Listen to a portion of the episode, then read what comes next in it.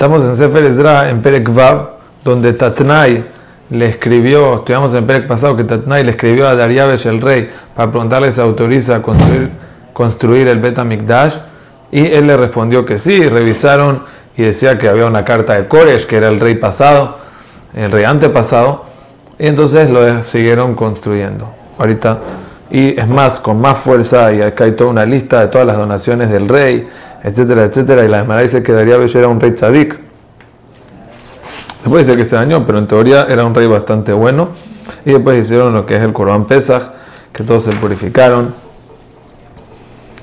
Y aquí hay algo muy interesante, hay una pregunta. En Perek Dale estudiamos sobre los enemigos de los Tarei Yehuda. Decía la lista, eran los eh, Rahum Belteem, Shemshai Sifra, Shear Kanabatón, etcétera y después de 18 años eh, ya no están más. De repente Tatnai que está preguntando, pero no está atacando, van a averiguar y al final dicen que sí. Entonces, ¿dónde desaparecieron Shemshai y todos ellos? La respuesta es que en estos 18 años fue donde pasó la Megilat Esther. La Megilat Esther fue toda la historia que pasó en el medio en esos 18 años, porque ahí fue como Hashem se vengó de todo, así como dice el Gaón de Vilna, Megillat Esther, fue donde Hashem se vengó de todos los que estaban en contra de hacer el Betamikdash. Dice que Hashverosh fue el que paró la construcción, Vashti lo aconsejó porque ella era descendiente de Nebuchadnezzar, le dijo que mi, abuelo destruyó y tú vas a construir, nada. También los eh, ministros y también Amán, también estaban contra el Betamikdash.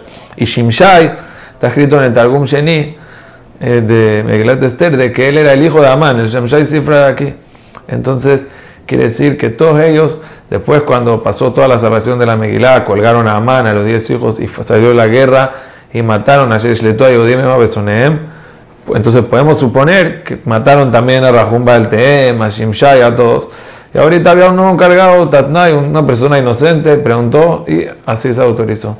Y todo fue Minashamay Blashgaha para que se cumplan exactamente lo que el proceso de la Pkidá y la Tejidá, todo como Hashem lo tenía planeado. Y esto es una enseñanza muy grande para nosotros, de que una persona eh, abre el periódico y lee la noticia, tiene que saber de que cada cosa que pasa en el mundo es parte de un plan divino. Si hay una guerra entre Rusia y Ucrania, es parte de un plan divino. Nosotros no sabemos cómo en ese tiempo ellos tampoco sabían cómo, pero después se descubrió. Nosotros también la vamos a descubrir, primera.